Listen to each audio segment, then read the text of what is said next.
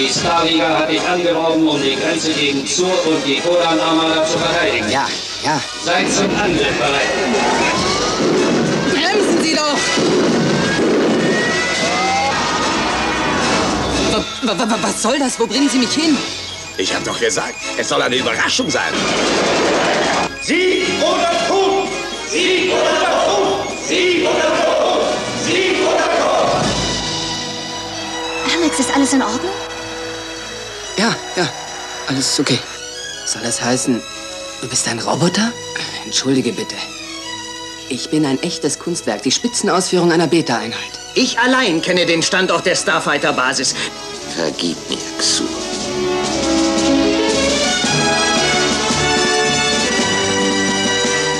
Alarm! Wir werden attackiert!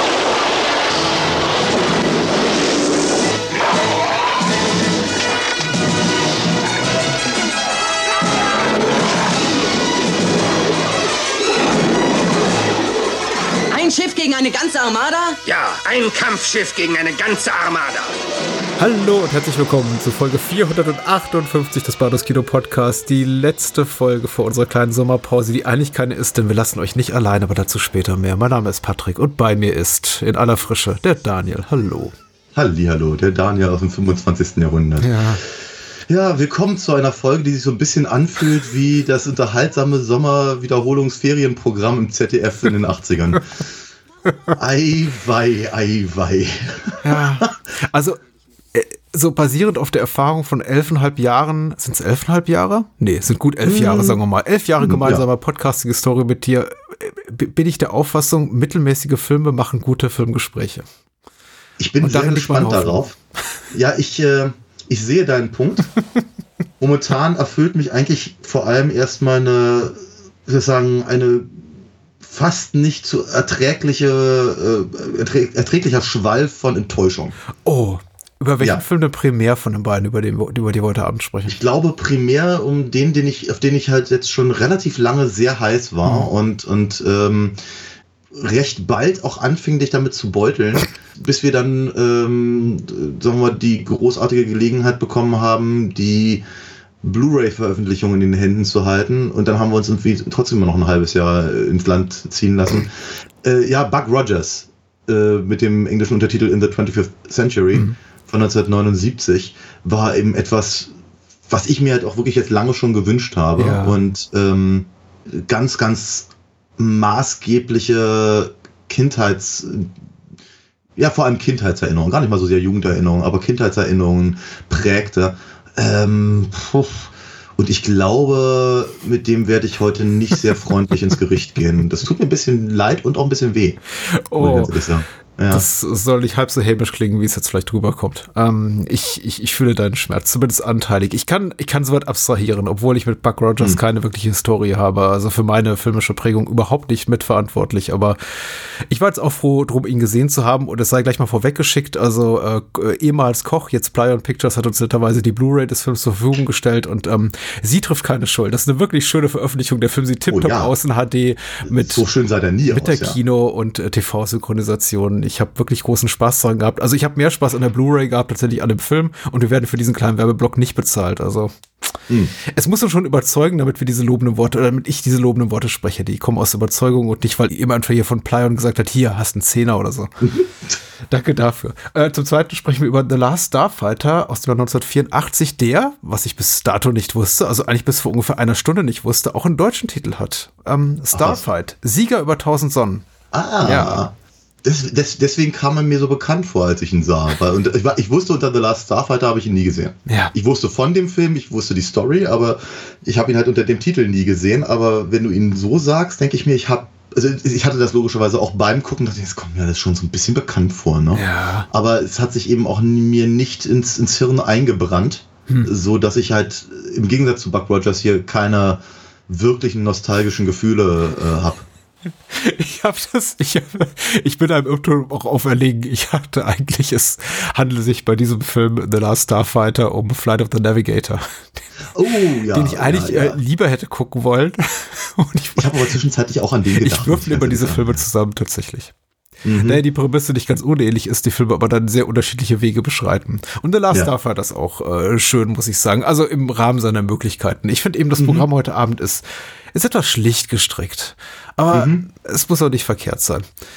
Äh, wir sollten dazu sagen, The, The Last Starfighter, also Starfight unter der Regie von Nick Castle, dem originalen Mike Myers im John Carpenters Halloween und der Buck Rogers ah. unter der Regie. Daniel Haller. Daniel Haller. Oder Haller? Daniel ja. Haller. Mit ähm, mhm. Menschen in den Hauptrollen. Childera, ja. äh, Henry Silver. Aaron Gray. ja. Viel Menschen. Ja. Menschen. Mhm. Äh, womit fangen wir an? Mit der Inhaltsangabe? Von äh, Buck Rogers, ja genau. Und zwar schreibt Moonshade, äh, das ist auch ein guter Weg, um in die Sommerferien zu starten. Natürlich, na klar. Moonshade schreibt bei der UFDB, der US-Astronaut William Buck Rogers wird 1987, der Film spielt nämlich in weiter Zukunft, äh, ferner Zukunft, während eines Raumflugs eingefroren und kommt vom Kurs ab. Erst 500 Jahre später nähert er sich wieder seinem Planeten. Zunächst erwecken ihn aber die Drakonianer, die, dem, die, die, die den Planeten gern unterwerfen würden, in Person der verführerischen Prinzessin Adala. Sein Shuttle wird verwandt, sodass die Aliens den Weg durch den Verteidigungsschutzschild finden können. Auf der Erde angekommen sieht sich Rogers allgemein Anfeindung gegenüber. Er sei ein Spion. Die Erde ist nach Kriegen größtenteils zerstört. Die Sitten und Gebräuche haben sich stark geändert. Nun muss Rogers beweisen, dass er zur Erde steht. Wobei ihm die Pilotin Wilma Deering, der Wissenschaftler Huer, Huer, Huer mhm. und der Roboter Twiki beistehen. Oh, den hatte ich schon fast verdrängt, wollte ich, äh, vergessen. bitte, bitte, bitte, bitte. Oh, Jesus. Ja, ja. Es geht immer noch schlimmer als das schwarze Loch. Ja, ja. Ja, aber ich bin, ich, ich, bin echt gespannt auf deine Historie. Also mit, mit, mm. mit dem mm. Film, weil ich habe die ja so gar nicht. Für mich ist das ja einfach so eine weitere Glenn A. Larson-Produktion, der eben auch das mhm. Äh, Fernsehprogramm meiner Kindheit und Jugend prägte, aber eben niemals mit Serien, die mir wirklich im Gedächtnis blieben, sondern immer mit, ach ja, das hat er auch gemacht, ist ja interessant. Mhm. Aber erzähl mal du zu, zu Buck Rogers. Hol aus.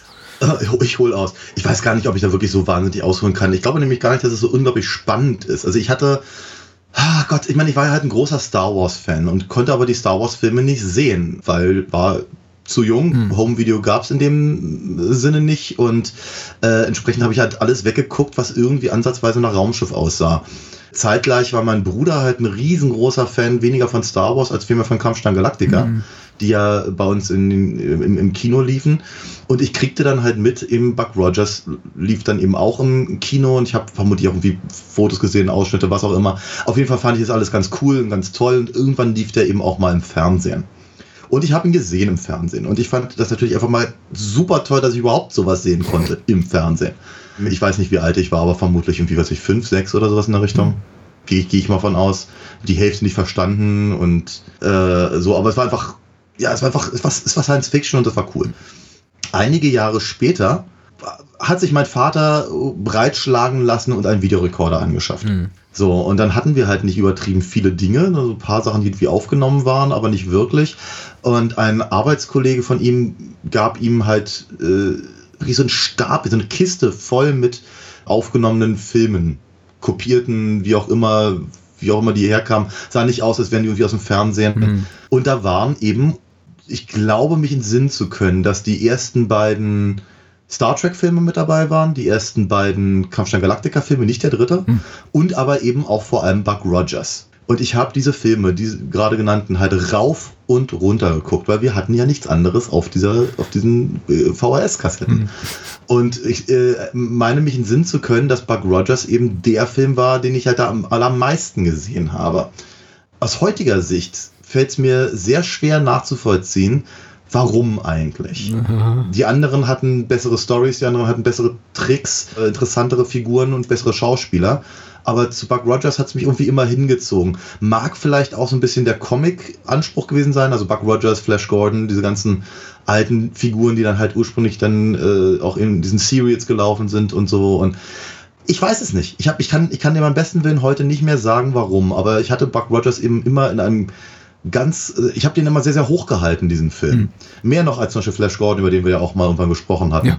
Äh, meinte mich in Sinn zu können, dass das eben eine für einen Pilotfilm, der dann halt in Europa im Kino gelaufen ist, äh, eine erstaunlich großartige Produktion war mit, äh, mit interessanten Ideen und tollen Tricks. Und naja, so, so, so kann man sich halt auch nach 40 Jahren irren. Ne? Ja, ich weiß nicht, ob dazu beiträgt zu diesem Eindruck, dass der Film jetzt eben in wunderschönstem HD veröffentlicht wurde und man ihn eben nicht mehr auf einer äh, Mattscheibe sieht, äh, krisseligen, äh, im krisseligen 4, 4 zu 3 Format, wo dann auch äh, mittelmäßig oder minder spektakuläre Sachen plötzlich ganz toll aussehen. Also Ja. jetzt so in HD sieht man dann eben auch die Schwächen der, der Sets, des Schauspiels sowieso, aber eben auch der Spezialeffekte. Das wirkt dann alles nicht mehr ganz so besonders. Wobei man ja sagen muss, da korrigiere mich gerne, für die Produktion, die Buck Rogers, konnte ja tatsächlich auch hier Glenn Larson, der Produzent, der, für, für was ist der verantwortlich unter anderem? Er hat Magnum später mitproduziert, aber nicht kreiert, ähm, aber er hat auf jeden Fall Der Battlestar Galactica. Battlestar halt, ne? Galactica gemacht, äh, ein Colt für alle Fälle hat er auch mitkonzipiert, da war glaube ich auch der Created by Guy. Also äh, guckt, dir- guckt euch mal die IMDb Credits an. Also es gibt kaum eine Serie äh, der 70er und 80er Jahre, in denen er nicht irgendwie seine, seine, Ja. seine Finger damit im Topf hatte. Airwolf? Hat er Airwolf Mit gemacht? Sicherheit. Airwolf schreit nach Glenn Larson. Na, finde ich auch. Saß Ja. wahrscheinlich höchstpersönlich im Cockpit. Ja, ja. Knight Rider hat er auf jeden Fall gemacht. Das auf ja. jeden Fall, ja. Auch, äh, also nicht immer unbedingt, wie gesagt, gesagt in kreativer Kapazität, aber immer so dabei als Geldgeber und Macher einfach. Mhm. Ein, ein, ein Wegproduzierer sozusagen. Ja, ja. Und jetzt mal eine Frage. äh, Für Buck Rogers, konnte der auf die Kulissen da auch von Battlestar Galactica zurückgreifen und so? Weil der Film sieht für einen Pilotfilm echt sehr wertig aus. Also ich habe mich gerade so ein bisschen despektierlich geäußert, aber ich erinnere mich eben auch noch an, Star Trek TNG-Folgen, die zehn Jahre später rauskamen und die sahen nicht so hochwertig aus. Ist richtig. Also es ist halt, äh, sie, sie haben mehr oder weniger zeitgleich angefangen mit der Produktion Mhm. von sowohl Galactica als auch Buck Rogers, aber Galactica kam, glaube ich, ein bisschen früher, irgendwie ein Jahr früher oder sowas raus. Und deswegen hatten sie halt etliche Sets, etliche, etliche Props und, und äh, Raumschiffmodelle und eben auch ein paar von den Tricks. Also dieser, dieser Katapultstart an, an Bord des drakonianischen Raumschiffs sieht halt, das schreit einfach nach, äh, nach den, den Starts der Viper, äh, also der kolonialen Vipers äh, aus, aus, aus Galactica halt äh, und so. Ähm, Geräusche waren halt die gleichen und also sehr, sehr es ist kein Spin-off in dem Sinne, aber so eine, so eine Schwesterserie oder wie man es auch mal nennen möchte. Und äh, ja, es war, ich erinnere mich auf jeden Fall auch noch daran, als dann irgendwann RTL, glaube ich, war es, äh, der Meinung war, eben die gesamte Serie von Buck Rogers eben auch zu zeigen. Ähm, was glaub ich, zwei Staffeln waren, eine Halbstaffel, knapp 40 Folgen oder so, das hatten sie halt nur gemacht. Äh, ist halt der Qualitätsabfall zwischen dem Pilotfilm und der ersten Folge enorm gewesen. Okay. Also da wackelten dann auch wirklich so die Wände von irgendwelchen Raumschiffen und sonst irgendwas, ja, wie zu schönsten Dr. Who-Zeiten. ähm, ich glaube, mich entsinnen zu können, wenn er auch, auch, auch Galactica, die Serie sah nie so gut aus wie der Pilotfilm. Ähm, aber doch immer noch gut genug, als dass sie eben aus ein paar von den Folgen ja noch, äh, noch einen zweiten Kinofilm schneiden konnten, der äh, sicher verhältnismäßig sehen lassen konnte. Und ich glaube, die Buck Rogers Serie war schon sehr preisgünstig produziert, was aber auch natürlich dazu führte, dass sie halt ein bisschen länger lief als Galactica. Ja. Na, also äh, mit irgendwie 800.000 Dollar äh, pro Folge war sie teuer, aber sie war nicht so teuer wie die Millionen und zack, paar zerquetschte von Kampfstein Galactica halt. Und entsprechend äh, durfte, durfte Captain Rogers halt nochmal eine zweite Staffel bekommen und die Galactica halt nicht so. Meine erste Assoziation mit Buck Rogers hat nichts mit dem Film zu, zu tun tatsächlich, sondern mit E.T. Daffy Duck. Achso. Aber Daffy Duck auch, ja, tatsächlich, ich erinnere mich. Aber es gibt auch diesen Moment, in dem E.T. diesen Buck Rogers Comic aufschlägt in einem Spielberg-Film und eben auf dieses Bild zeigt, wo Buck Rogers diese, äh, da gestrandet auf dem Fernplaneten diese Funkanlage aufbaut und sagt, hier, E.T., äh, telefonieren nach Haus, das will ich eben auch machen. Und das ist meine erste Assoziation immer. Also tatsächlich, da hat er eigentlich schon mal einen Stein im Brett, weil das ist für mich sehr, sehr stark positiv gefärbt, weil E.T. einer meiner absoluten Lieblingsfilme ist. Äh, ja, dieser Film ist es nicht. Und das Schlimme eigentlich an Buck Rogers, also nicht schlimm, ich, ich finde den Film jetzt nicht furchtbar, deswegen muss ich, glaube ich, einige Menschen enttäuschen, jetzt auf so ein richtiges Bashing vielleicht hoffen. Also ich finde ihn nicht komplett desaströs. Er ist äh, okay.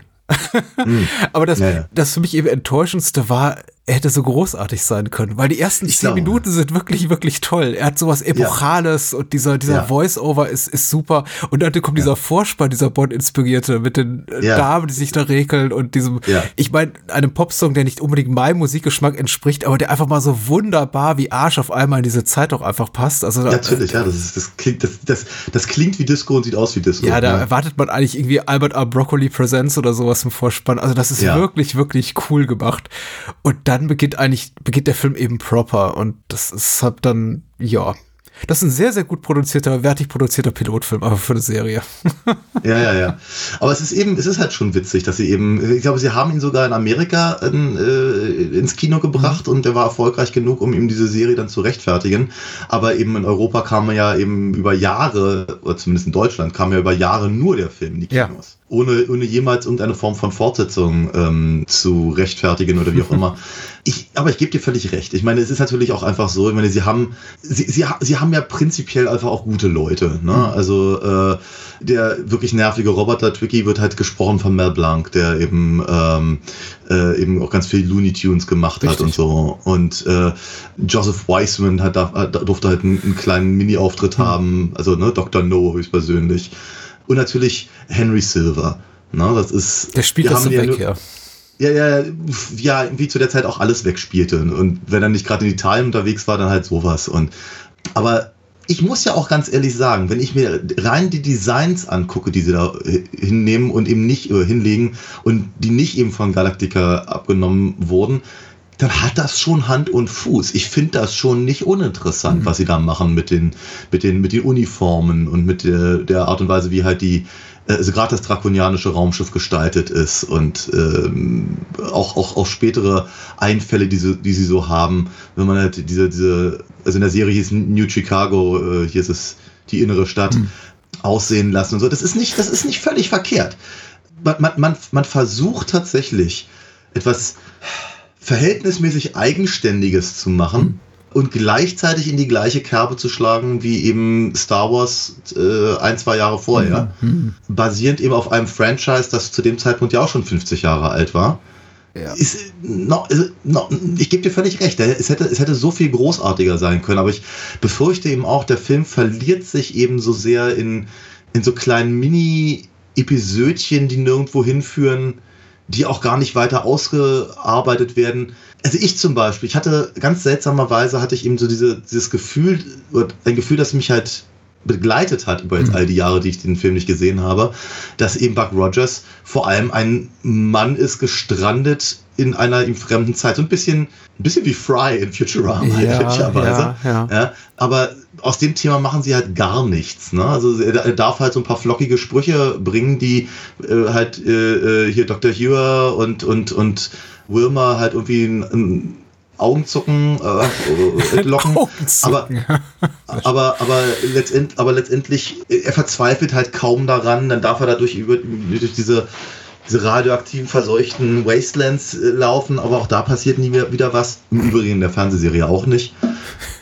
Und so, und also ich, ich habe so das Gefühl, sie, sie wollen sehr viel für die relativ kurze Laufzeit von knapp 90 Minuten und können sich nicht so richtig darauf einigen, was eigentlich jetzt ihre, ihr Hauptanliegen des Films an sich ist. Es ist, ich meine, man merkt ihm halt einfach an, er ist ein Pilotfilm. Ja. Ne? Wir, wir, wir etablieren halt so ein paar Dinge, machen uns aber keine größeren Gedanken drüber, weil wenn sie funktionieren, dann erfahrt ihr das ein paar Wochen Ja, später in ja, der regulären ja, Serie. ja. So, genauso wirkt das halt. verdammt viel hier reingeschmissen, ist mir auch aufgefallen. Und ich habe ja, glaube ich, schon in einem anderen Kontext mal erwähnt, ich werde auch nicht jünger. Ich habe jetzt äh, manchmal, wenn ich Filme gucke, das Gefühl, frage ich mich eben selber, habe ich was verpasst? Bin ich eingeschlafen oder erzählen die das einfach nicht?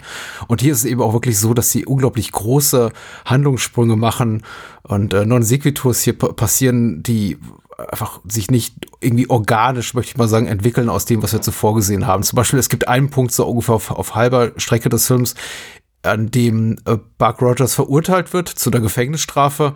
Zum Tode. Hm? Zum, Zum Tode, Tode, zum Tode, Tode sogar, meine Güte. Und es bedarf nur einer kleinen Unterhaltung und er sitzt wirklich wortwörtlich 60 Sekunden später schon wieder in einem Cockpit und muss die Erde Ja. retten. Und ich Ja. denke mir, das ist so, okay, das ist so Stoff für zwei Star Trek Folgen oder drei Buck Rogers Folgen oder vier Galactica Folgen, keine Ahnung. Ja, Aber was ja. da gerade passiert ist, das, äh, das geht eben gar nicht. Auch, auch das Ende fand ich enorm abrupt, in dem eben nochmal darauf hingewiesen wird, weil man sich mutmaßlich Henry Silver für die Serie nicht leisten konnte. Ähm, ja, Kane sehen wir wohl nie wieder, zumindest nicht in dieser Form. Also das wird nicht gesagt, aber er Mhm. wird quasi so aus diesem Serienkosmos äh, verabschiedet. Ja. Will damit an der Stelle deswegen auch gleich fragen, war das denn als Serie konzipiert oder war das wirklich nur die Art von Pilot, die man mal gedreht hat und sich danach erst Gedanken gemacht hat, daraus eine Serie zu machen? Das kann ich dir ehrlicherweise nicht ja, genau sagen. Weil es wirkt also, so wie, wir probieren erstmal was, genau wie du es gerade beschrieben hast, aber ohne wirklich ja. einen Masterplan. Nee, ja genau. Also im Prinzip, ne, sie haben, sie haben die Rechte, sie haben, sie haben die Möglichkeiten, sie haben eben noch die restlichen äh, Sachen von, von Galactica mhm. rumzustehen.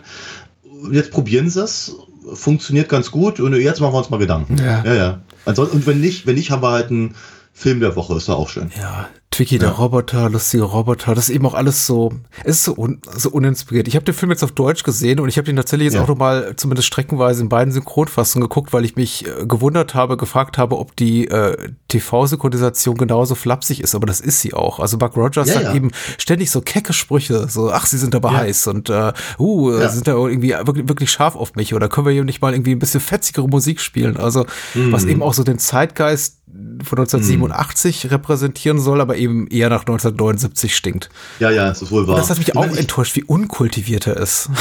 Ja, ja. Also tatsächlich, ich habe auch ein bisschen hin und her geschaltet. Zumindest über weite Strecken haben sie das gleiche Skript benutzt, ja, habe ich das ja, Gefühl. Ja. Und nur halt mit den, mit den Leuten nochmal neu eingesprochen, die ja dann die ganze Serie äh, eben äh, übernommen haben. Und da sind teilweise auch die gleichen Stimmen dabei, wohlgemerkt. Mhm. Also es ist, ähm, also ich glaube hier Pamela Hensley als Adala hat, glaube ich, die gleiche Stimme in beiden Versionen. Ich glaube auch, ja. Und äh, genau, aber ich glaube, ich meine, als ich ihn gesehen habe, und das muss halt sowas um die, komm, lass, lass es 83 gewesen sein von mir mhm. aus. So, halt irgendwas in dem Bereich ich glaube, ich fand Buck Rogers schon damals sehr cool. So ein bisschen so die Mischung, so, so, so quasi, als würdest du Luke Skywalker und Han Solo und praktisch eine Figur schreiben. Ja. So. Und äh, hat mich als eben äh, kurz durchgerechnet, also als Achtjährigen vermutlich äh, schon, schon, schon sehr angesprochen. Heute denke ich auch, pff, ja, okay, hm, ist gut, gut geschrieben, ist halt irgendwie auch ein bisschen anders. Ähm, ich, ich kann, das ist halt echt mein Problem. Ich meine, ich finde, Buck Rogers wird gut eingeführt mhm. mit dieser, also diese ganze, diese ganze Nummer, dass er eben äh, erstmal glaubt, dass er eben, dass er halt noch weiter träumt. Ich meine, offenkundig sind ja diese, diese bondigen Damen am Anfang mhm. seine, seine, seine Träume im, im, im Kryoschlaf was ehrlicherweise nicht das Schlechteste ist, muss man auch mal ganz ehrlich sagen. Äh, so kann man 500 Jahre rumbringen, finde ich. Aber äh, wir dann halt durch die, durch die Drogen, die er von Kane und Adala bekommt, lallt er halt blödes Zeug, ist alles witzig, alles gut, funktioniert und dass er dann ihm erstmal nicht glaubt, dass er, dass er eben 500 Jahre in der Zukunft ist, sondern eben immer noch denkt, er sei ein Anflug auf Chicago. Mhm. Funktioniert ja tatsächlich. Aber dann hätte ich gerne sowas ähnliches gehabt wie, ja, einfach eine Form von Verzweiflung. Meine, er sagt es ja durchaus, aber es ist eher wie ein Lippenbekenntnis, dass er sagt, wir ich hatte eine Frau, ich hatte Eltern, ich habe Freunde, die sind alle nicht mehr da. Ja, und gib, gib, gib mir ein Raumschiff, ich schieß was ab. Ja, ja. Es ist so, es ist so, eine, so eine komische, so ein komischer, auch ein charakterlicher Sprung einfach. Und dann, dann geben sich halt sehr viel Mühe, wie er halt im Prinzip die, die steifen äh, Zukunftsmenschen aufpeppt durch seine Disco-Einlage und so. Was ich ja einfach massiv uninteressant finde. Ich kann aber auch komplett verstehen, warum ein sehr junges Publikum, wie du es damals warst, noch ein sehr dankbares Publikum für diese Art von Entertainment, äh, so, sowas natürlich gut fand. Aber ich jetzt so als Erstkontakt haben da mit äh, schmalen 44 Jahren, guckt da man mir natürlich, da, guckt da natürlich drauf und denkt mir, ah, so ein bisschen fordernder, ein bisschen dramatischer hätte es auch sein können. Ich habe ja. Äh, zur Vorbereitung einfach auch mal die komplette Inhaltsangabe nochmal bei der englischsprachigen Wikipedia durchgelesen. Und da, mhm. da fallen eben mal hier auch Phrasen wie Nuclear Holocaust und äh, ja, ja. also wirklich hochdramatische, schwer dystopische Sachen. Und ich mir nichts davon sich in diesem Film. Es wird so erwähnt, dass da was passiert ist. Aber es wirkt eben auch alles so, es wird alles so bagatellisiert so stark. Also er geht eben ja. dieses nukleare Wasteland, das du eben auch gerade beschrieben hast. Aber es gibt dann einen kurzen Moment der Bedrohung, aber sobald eben seine Retter ähm, aufschlagen, ist er schon wieder fix dabei mit den flotten Sprüchen und ich denke mir so, ja. Wobei ich natürlich sagen muss, eben als kleiner Junge war das eben auch in, enorm bedrohlich, diese, diese ja, ganzen ver vermummten Gestalten und so. Ja. Und dann, dann, dann kommt eben das, äh, das der Panzerwagen aus dem Nebel ja. und all das. Das war schon ziemlich cool. Und nochmal, dass ich das überhaupt sehen durfte, war halt einfach großartig. Ja, natürlich. Genug. Und er hat Sex mit der Prinzessin, ne? Ja, ja, auch das noch, ja. ja. Also. Wobei ich ja ganz ehrlich sagen muss, ich meine, Aaron, Aaron Gray war, glaube ich, eher so ein, so ein äh, präpubertärer Fokuspunkt für mich damals. Ja. Hat, hat, die, dass, dass sie nicht schauspielern kann, um sich irgendwie aus, aus, aus einer Grube zu heben, äh, ist, ist ein anderer Punkt. Aber ähm, sie hat mich vom Typus her deutlich mehr angesprochen. Also einfach auch durch, glaube ich, durch ihre, durch ihre. Sie ist ja eine relativ starke Frau Mhm. und auch eine relativ stark geschriebene Figur für die Zeit in dem Setting mit so einem Sprücheklopfer wie äh, Jill Gerard Mhm. neben sich. Und ich glaube, das hat mich mehr angesprochen als Prinzessin Leia damals. Ja, ich habe eben die ganze Zeit wiederum äh, wieder mal zum hunderttausendsten Mal an einen Film gedacht, den ich eben gerade nicht sehe. Ich dachte, also diese Rollen, auch wie sie gespielt werden, hier Prinzessin Adala von Aaron Gray und äh, Kane von Henry Silver, die könnte ich mir wunderbar in einem äh, anderen, ich möchte nicht sagen besseren, aber in einem anderen, erwachseneren Film vorstellen. Und das alles dann auch so ein bisschen perverse Züge hat, alles so ein bisschen sadomasochistisch ist, ja. Aaron, Aaron Gray ist Wilma Deering. Also, Entschuldigung, ja, äh, Pamela, Ja, Hensley, Pamela Hensley. Genau. Ja. Nee, ich meinte, ich meinte, ich meinte tatsächlich Colonel Deering war, war mir, war mir halt einfach näher als Prinzessin Leia. Natürlich. Das war mein ja, natürlich, klar. Also Prinzessin Adala ist ja auch eine ganz unangenehme. Also ich glaube zumindest durch Kinderaugen. Aber Ja. die hätte ich eben gerne in einem anderen Film gesehen. Und dann eben so diese beiden äh, Goody Two-Shoes, also äh, Aaron Gray und Jill so auf der anderen Seite. Und das hätte irgendwie gepasst. Aber ein bisschen sleasiger hätte es sein dürfen. Aber das ist natürlich nicht, also das kann man natürlich nicht Ich glaub- in so einem Fernsehkontext ich, machen. Ich glaube, für den Fernsehkontext war es schon sleasig genug. Ich glaube weil auch, ja, ja. Pamela Hensley äh, rennt halt ehrlicherweise den gesamten Film über durch, den, äh, durch, die, durch, durch die Sets, Mhm. wie eben äh, Carrie Fisher nur die erste Viertelstunde von äh, Rückkehr der Jedi-Ritter. Ja. Aber eben die Dame darf halt wirklich, man muss halt den ganzen Film über so rum, rumrennen. Mm, Und sie macht's gar nicht schlecht, weil man merkt es ihr nicht an, weil sie eben nicht, obwohl sie halt eigentlich die ganze Zeit nur ein Bikini anhat, wird sie nicht einfach über ihr reines Aussehen sexualisiert, sondern über ihre Art, Ja, also wie sie, ja, wie sie mit den ja. Leuten redet und so. Und das finde ich halt schon, ist nicht unspannend. Das könnte, das könnte man, wenn man wollte, tatsächlich mal sich genauer angucken, wie eben auch über so etwas eben, sagen wir mal, die andere Kultur der Drakonianer äh, klassifiziert wird. Das ist nicht, nicht schlecht. Und wenn man jemanden wie Henry Silver da hinsetzt, dann, dann möchte man schon den Sleaze-Faktor. Ja, es gibt eben auch so Elemente und Figuren, bei denen ich immer dachte, ah, jetzt wird's unangenehm. Jetzt wird's so ein bisschen einfach anrüchiger, ein bisschen frivoler, ein bisschen perverser, ein bisschen brutaler, als es dann letztendlich wurde, weil ich mich dann eben auch aufgrund einfach auch der guten Qualität der Fassung, die wir gesehen haben, immer so einem Kinofilm wägte für Erwachsene, aber war eben nicht der Fall. Also zum Beispiel dieser hühnhafte Leibwächter. Tiger Man. Ja, Hm. der dann am Ende mit dem, diesem quasi Freeze Ra- Array da, mit diesem äh, Einfrierstrahl da von Buck Rogers da Ja. ruhig gestellt wird. Das ist auch so. Ich mochte das ganze Setup der Szene, der ist eben mutmaßlich dann zu einer Keilerei oder einem Kampf auf Leben und Tod zwischen den beiden kommt, aber dann die Art, wie es gespielt wird, wo er quasi dann von diesem Strahl da eingefroren wird und man eben sieht, der Schauspieler bewegt sich immer Ja. noch ein bisschen, der kann nicht wirklich stillhalten und das ist alles Ja, auch so ja. ein bisschen hemdsärmelig gefilmt von Daniel Heller, die, dessen ähm, Dunwich Horror wir mal vor ein, zwei Jahren besprochen haben. Ah, oh, der war nicht schlecht. Der war nicht schlecht, der war wirklich, wirklich ganz hübsch. Ja. Ja. Das ist alles immer so, ich hätte es mir dann einfach so ein bisschen unangenehmer gewünscht, ein bisschen erwachsener. Ich weiß aber auch, dass, sie- dass diese Erwartungshaltung an diesem Film, also komplett an diesem Film vorbeigeht. Hm. Ja, ich meine, immerhin darf Tiger Man halt zumindest in der Kinofassung ja dann in die Luft fliegen. Mhm. Das haben sie für die Fernsehfassung rausgeschnitten, weil er nochmal auftauchen sollte dann später. Ah, ja. Aber ich hatte, ich hatte aber auch irgendwie gedacht, das ist halt so, die, die Figur ist halt so, wird so halt so aufgebaut wie der, wie der deutsche Mechaniker bei Indiana Jones. ne? Und äh, dann passiert aber der, de facto gar nichts dieser Art. Also zumindest nicht so grafisch halt. Ne? Ah. Also, Also ja. ja, also nochmal, ich bin ein bisschen enttäuscht, weil ich glaube, meine, meine frühkindliche äh, Prägung halt äh, einfach nicht, der Film hält dem einfach nicht stand, der Nostalgie, diesem, diesem, das, das, was dem, der Film mir früher mal irgendwann bedeutet hat. Und äh, ich kann dem, ich kann dem eigentlich auch gar nicht böse sein. Ich, ich, ich denke nur schade eigentlich. Ich hätte mich, ich habe mich einfach sehr gefreut darauf, den wiederzusehen. Denke so bei mir, ja, okay, hm, muss ich jetzt aber auch nie wieder haben. Was wirklich schade ist. Aber ich glaube, das Einzige, was ich ja wirklich, wirklich ärgerlich finde, ist Twiggy und Dr. Theopolis. Ja, bitte. Also im Prinzip mehr oder weniger R2D2 und C3PO in einer Person. Mhm. Der kleine, niedliche, vermeintlich niedliche Roboter, der nur Bidi Bidi sagt Mhm. zwischendurch. Äh, und eben der, die, die, die, die Quasselbacke, die hier in dem Fall die, die, die überdimensionierte Uhr um den, um den Rapperhals ist quasi. Ja, ist ein kleiner Roboter, der eigentlich so so ein Sprachmodul mit sich rumträgt, ne? Richtig, genau. Und die gingen mir schon, oh, die gingen mir schon richtig auf die Nüsse, ja. es gibt keine schönere Formulierung dafür. Ja, mein Gefühl war, äh, gerade am Ende des Films ist auch so ein bisschen die deutsche Synchronisation daran verzweifelt, weil im, ähm, in der Kinofassung sagt Tricky, äh, das ist auch der letzte Satz des Films, ähm, mhm. äh, hier Buck, du bist voll mein Typ, was ich irgendwie sehr ja. merkwürdig fand. Also, ja. dass Tricky so irgendwie so, eine, so, so, schnell so eine starke Zuneigung entwickelt. Und in der ja. TV-Synchronisation sagt er dann, Buck, du bist schwer in Ordnung. Also sehr viel weniger, sagen wir mal. Flapsig. Flapsig und homoerotisch angehaucht. ja, ja, ja. Aber hm. das ist sowieso alles so ein bisschen. Ich, ich habe es leider nicht im Original geguckt, alles so ein bisschen oversexed, hatte ich die ganze Zeit das Gefühl. Aber ich kann mir vorstellen, dass auch im Original enthalten. Also Buck Rogers merkt man eben, also die Figur Buck Rogers, nicht der Film Buck Rogers, der hat eine ordentliche Libido. Also oh, ja. der hat, muss jetzt auch fünf, 500 Jahre enthaltsam sein und der will jetzt alles rauslassen. Ja, ja, ja. und äh, ach, das hat's dann irgendwie doch wiederum lustig gemacht. So ein bisschen auf so einer Fremdscham-Ebene hier und da, aber es, ist, es war nicht komplett verkehrt.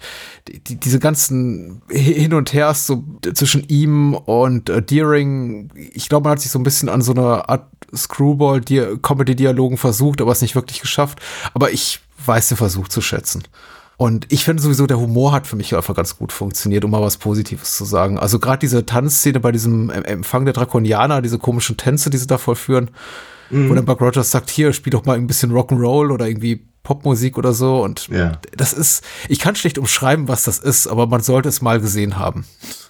und wenn man sich diesen zwei, dreiminütigen Clip anguckt, das ist wirklich einfach sehr, sehr merkwürdig. Ja, merkwürdig ist richtig. Ich weiß aber auch nicht so richtig, was der Gedanke daran ist, weil dieses, dass das Buck Rogers eben mit Unverständnis und Wert, fehlender Wertschätzung und auch sagen wir mal, einfach fehlendem Intellekt so darauf reagiert, auf diese neue Welt, in der er gestrandet ist, sondern einfach immer nur auf alles so, so, so flapsig und, und, oberflächlich? Und, und oberflächlich, wie du irgendwie möglich reagiert. Das hat für mich eben auch alles so ein bisschen entzaubert. Ich hätte mir hier und da auch mal gewünscht, dass er sagt, boah, wow, ja. Großartig, ja. diese Technik, fantastisch. Ja. Was machen die Menschen hier? Ihr müsst unglaublich hm. äh, schlau sein. Was sind das für komische Tänze? Ich kann das alles nicht nachvollziehen. Stattdessen sieht er die da tanzen, was zugegebenerweise merkwürdig aussieht und sagt, ja komm, spielen wir mal Rock'n'Roll. Und äh, ja, Es geht ja, hast du dir die, die geschnittenen Szenen angeguckt? Nein. Sie haben freundlicherweise auf die Blu-ray noch äh, die Szenen aus dem aus der Pilotfilmfassung ja quasi reingemacht, die eben quasi nachgedreht wurden, als der Pilotfilm dann als Zweiteiler vor die Serie gepackt wurde. Mhm. Ähm, das sieht man auch qualitativ wiederum äh, ist ein echter Unterschied. Aber man sieht halt ähm, das Apartment mhm. von, von, von Buck Rogers, was eben sehr, sehr steril ist und, und sehr, sehr futuristisch und der fühlt sich da halt wie gar nicht wohl. Und die letzte Szene endet dann damit, dass er eben sich eben aus dieser, aus dieser verbotenen Zone halt irgendwelche Lampenschirme oder äh, aus, aus dem Museum irgendwie, keine Ahnung, Pfefferstreuer da auf, auf den Tisch stellt und die Wände bemalt und, und seine, sein ein großes Smiley-Face irgendwie auf seine, auf seine Kücheneinrichtung kleckst und, äh, äh, und, und Bäume hinstellt. Und dann kommen halt Hewer und, äh, und Deering halt rein, verstehen nicht, warum er eben Bäume in seinem Zimmer hat und so. Und das, das ist, glaube ich, mehr so die Ebene, auf der die Macher um Glenn A. Larson dieses Dilemma, das wir gerade versuchen zu beschreiben, aufgenommen haben. Mhm. Ich meine, ich, ich, ich gebe dir völlig recht. Ich hätte auch gerne, sagen wir mal, ein bisschen mehr Faszination von der Welt in 500 Jahren von ihm erwartet oder gerne gesehen. Mhm. Ähm, aber sie gehen halt damit um, dass er eben ja, sich mehr oder weniger versucht, seine, seine, seine verlorene Welt wiederherzustellen, zumindest in seinem, in seinem, in seinem Zimmerchen ja. da. Kann man machen ist okay, kann ich verstehen. Ich meine, aber es ist eben auch so, dass sie, dass sie eben nicht, also auch das ist ein interessanter Punkt, dass sie eben nicht versuchen, Buck Rogers als super altbacken und, und konservativ halt darzustellen, ja. sondern er, er ist halt im Prinzip derjenige, der mit seinen alten, ich meine, äh, ist ja ein bisschen wie, als würde er die Macht benutzen, ne? Schalt mal den, den, den Computer aus mhm. und, und fliegt die Kiste per Hand und dann, dann triffst du auch die Raumschiffe und so. Er, er, er ist derjenige, der halt das, das, das Wissen hat, das sie in der, in der Zukunft mhm. brauchen. Ja, und ich meine, auch, auch das kann ich in gewisser Weise verstehen. Ich meine, das ist ja bei Flash Gordon ehrlicherweise sehr ähnlich, ne? dass, dass, dass, dass im Prinzip der Außenseiter in einer neuen Welt dadurch, dass er eben aus völlig anderen Umständen kommt, eine Gewichtung hat für, für die Welt, in der er sich jetzt befindet, die, die er anders gar nicht halt um, um, umsetzen könnte, rein, rein aus, aus, aus, aus Plotgründen. Mhm. Ja, also ansonsten wäre er halt einfach ja, ein Relikt. Aber er muss ja der Hauptdarsteller seiner Serie sein. Also muss er auch was, was reinbringen, was die anderen eben nicht haben. Ich weiß sogar nicht, ob ich dir noch so viel zu, hinzufügen kann, weil ich äh, schon, schon wieder in diese Schiene komme mit, ich, ich habe keinen Film gesehen, den ich mir erhofft hatte und äh, ich glaube, das ist für, für mich das Schlimmste. Ich hatte mir eben High Camp äh, erwartet, äh, den ich eben Mhm. dann auch nicht bekam, weil dafür war der Film zu bodenständig. Ähm, nach den ersten fünf bis zehn Minuten, die haben wirklich auch sowas wie eine Space-Oper ankündigen, mit einem, in, in so einem epochalen Kontext, mit einer großen Geschichte, die erzählt werden will und, und äh, fiesen Monstern und todbringenden Feinden und äh, da kommt dieser Vorspann und ich denke mir, okay, jetzt kommt aber auch so ein bisschen entweder wirklich, wie gesagt, High Camp, also mit äh, Pauken und Trompeten oder eben die, die Art existenzielle Angst, die ich auch von diesem Szenario erwarte. Also Mensch gestrandet in der Zukunft, die Zeitmaschine, Planet der Affen, Steinzeit Junior. Sowas in der Art. Ähm, nee, aber ich krieg hab eben nichts davon. Also es ist alles dann so, er kommt an und sagt, oh ja, cool hier, 500 Jahre in der Zukunft, nicht schlecht. Und ich bin ja dankbar, dass du jetzt gerade doch so die Deleted Scenes erwähnt hast, dass da zumindest so ein bisschen darauf Bezug genommen wird, dass er sich eben quasi auch so eine, ja, eher Nische für seine äh, Existenz in dieser ihm fremden Zukunft da, da schafft in seinem kleinen Quartier. Aber im, im, der Fassung, die ich jetzt gesehen habe, sehe ich eben nichts davon. Ja. Das eben so Ja. kurz ist so, ach, wie, wo was? Äh, Schlaf aus den Augen gerieben. Yo, Baby, was geht? Genau. Ja. Lass uns in die Kiste, ja. Ja. Wobei das vielleicht, ich, ja, vermutlich ist das aber auch der, der, der, der End-70er-Charme, den, den sie versuchten, dahin zu bekommen. Und ja, ich, ich, ich glaube ja nicht, dass der Film gescheitert ist. Ganz im Gegenteil. Ich glaube, dass der Film ziemlich genau das ist, was sie machen wollten, in, in den äh, Umständen, unter denen er, er geschaffen wurde. Und äh, ich, ich, falls das noch nicht rausgekommen sein sollte, ich fand den halt wirklich toll mit Natürlich. irgendwo zwischen sechs und acht Ah, oder zehn klar. Jahren. Und äh, ja, mittlerweile, ja, nochmal, ich find's, ich bin, ich bin dem einfach, glaube ich, entwachsen. Deswegen bin ich dem Film auch gar nicht böse. Aber ich glaube schon, dass er, er, er, er macht ein paar ganz interessante Dinge. Er hat äh, piekst zumindest interessante Themen an und wird für eine Fernsehproduktion, die dann im Kino gelandet ist, äh, auch, auch durchaus Hut ab, äh, äh, be bestimmte Effekte betreffend. Ja, tolle Mad Paintings zum Beispiel. ja. ja. Wunderschön. Und wunderschön. auch nette, nette, nette Arbeiten mit den, mit den Modellen. Also ab und an sieht man mal hier so ein bisschen Mhm. so das, ich meine, das, das gleiche Problem, das Lucas hatte äh, mit den, mit den äh, Snowspeedern auf, auf, auf äh, Hoth Mhm. im zweiten Film, dass man so ein bisschen so schwarze Ränder sieht drumrum und sowas. Aber grundsätzlich funktioniert das halt nochmal, für das, was es ist, funktioniert es. Ich wünschte halt nur, dass er eben mich nach 40 Jahren vielleicht immer noch so, so gepackt hätte. ja, Und ich muss ja ganz ehrlich sagen, ich mag ja den Song Suspension tatsächlich ganz gerne. äh, im Kontext dieses Films habe ich ihn auch durchaus genossen. Ich würde mir bloß nicht auf Platte kaufen. Oder Vermutlich nicht, streamen, nein. wie die Kids es heute Nein. machen. Ja. Ja, vermutlich nicht, nein. Aber, oder, oder nur dann, wenn, wenn, wenn danach wie Glenn Campbell noch läuft oder so. The Afternoon Delight. Egal. So. ja. Das jedenfalls war Buck Rogers. Das war Buck Rogers. Und jetzt müssen wir gleich 25. äh, über noch einen zweiten Science-Fiction-Film für ein jugendliches Publikum ohne große eigene Ideen sprechen. Aber ähm, zuvor sprechen wir über eine Serie, die ganz äh, viele eigene Ideen hat, die vor Inspiration so strotzt. Alida Fox, seine Comicbuchreihe. Das hast du aber so schön gesagt. Ich danke dir sehr. Ja, ich meine, ich mache ja auch immer nur das, was, was ich selber gerne sehen wollen würde und was mich, was mich halt inspiriert hat. Und dann versuche ich es weiterzudenken. Äh, und das mache ich natürlich tatsächlich in Form meiner Comicreihe Alina Fox, die es eben natürlich auch auf alinafox.de käuflich erwerblich äh, zu erstehen gibt äh, im Shop dort. Da gibt's äh, alle, alle Hefte und die, äh, die Hörspiele dazu.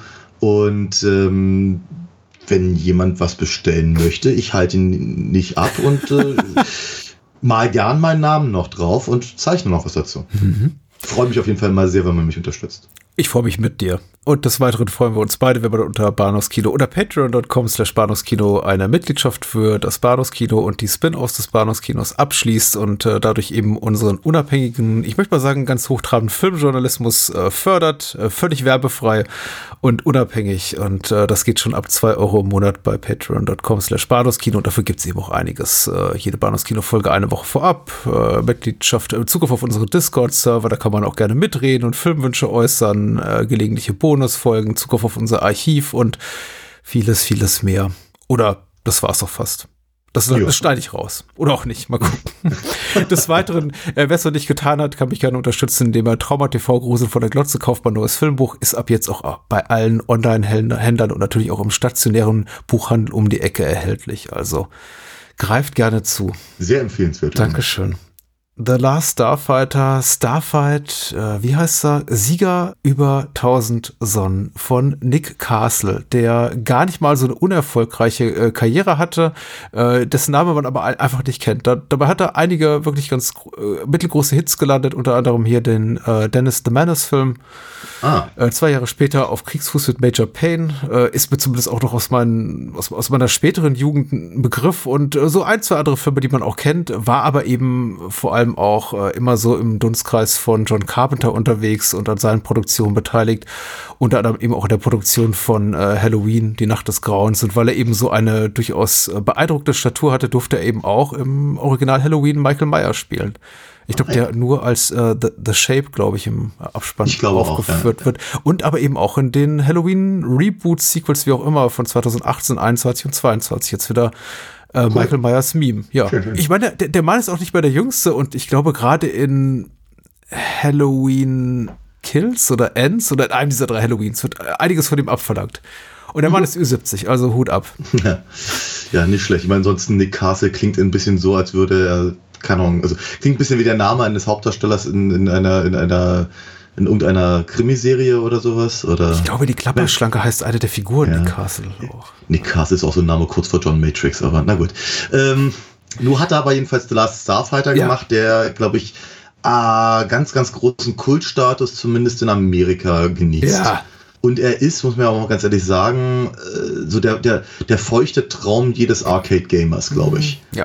Da hört es dann aber auch ehrlicherweise schon wieder auf mit meiner persönlichen Bewunderung dieses Films. Weil ich fand ihn, ich fand ihn denn doch auch ein bisschen dünne Kinn alles in allem. Weil auch, auch also, ihn, ihn, ihn plagt ein ähnliches Problem wie Buck Rogers aus meiner Sicht. Er versucht auch alles reinzustopfen in seine 100 Minuten. Ja und da äh, ganz, ganz viele sehr unterschiedliche Dinge halt aufzumachen, Prämissen zu schaffen, äh, Vorgeschichten zu erzählen, Parallelstories abzuhandeln und im Prinzip auch gleich noch irgendwie den, den, den, das, also quasi den, den Anfang und das gewaltige Ende eines Krieges äh, mehr oder weniger auf die Schultern von unserem milchgesichtigen Hauptdarsteller äh, zu legen. Mhm. Und ich glaube, er will ein bisschen, ein bisschen zu viel alles in allem. Und ich hab's Gefühl, er steht sich auch ganz gut selber im Weg. Oder noch, noch, oder noch anders gesagt, ich glaube, wenn dies eine Miniserie gewesen wäre, lass mal so 10, 12 Fernsehepisoden gewesen äh, sein oder sowas, ja. dann hätte man vielleicht was draus machen können. Aber so, puh, hm. echt schwer, weil ich hatte, ich hatte, also ich, ich hatte wirklich so das Gefühl, ich muss mich halt irgendwie echt alle drei Minuten auf was anderes einstellen. Und wenn ich es gerade gemacht habe, dann ist wieder zurückgehopst. aber da waren wir doch gerade schon. Warum muss ich es jetzt normal sehen? Und was, was interessieren mich denn jetzt eigentlich diese Figuren, wenn ich doch eigentlich gerade da bin? Und dann, dann macht er dieses riesige Fass auf mit diesem galaktischen Imperium, dem irgendwie zwei Drittel der bekannten Galaxis ja. irgendwie äh, gehören. Und dann sieht man davon irgendwie nur genau zwei Leute. Also, boah, ich weiß nicht. Auch mal der Film will einfach, glaube ich, zu viel und dann haut er eben auch noch das, das, das bisschen CGI, was sie leisten konnten, rein. Und äh, ich weiß auch nicht. Hm. Ich hm, bin sehr gespannt darauf, äh, was, was, was, was du mir zu dem Film erzählst. Ich kann gar nicht so viel zu dem Film erzählen, weil ich, wie gesagt, keine wirkliche Affinität dazu habe und äh, gehofft hatte, wir gucken das Arche Noir-Prinzip. Nein. Ähm, Flight of the Flight Navigator. Of the Navigator, ja. Äh, da, was, was der hier nicht ist. Also, The Flight of the Navigator, falls wir ihn eines, eines Tages besprechen, hat andere Problemchen, möchte ich sagen, aber ja. nicht diese hier.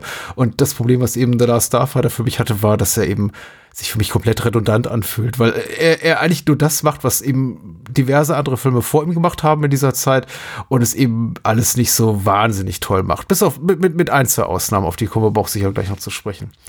Ich fand ihn jetzt auch nicht komplett verkehrt. Genauso wie bei Buck Rogers bin ich da rausgegangen und habe nicht das Gefühl gehabt, dass es schade war um meine oh, plus minus 100 Minuten oder was auch immer der Film dauert. Ja.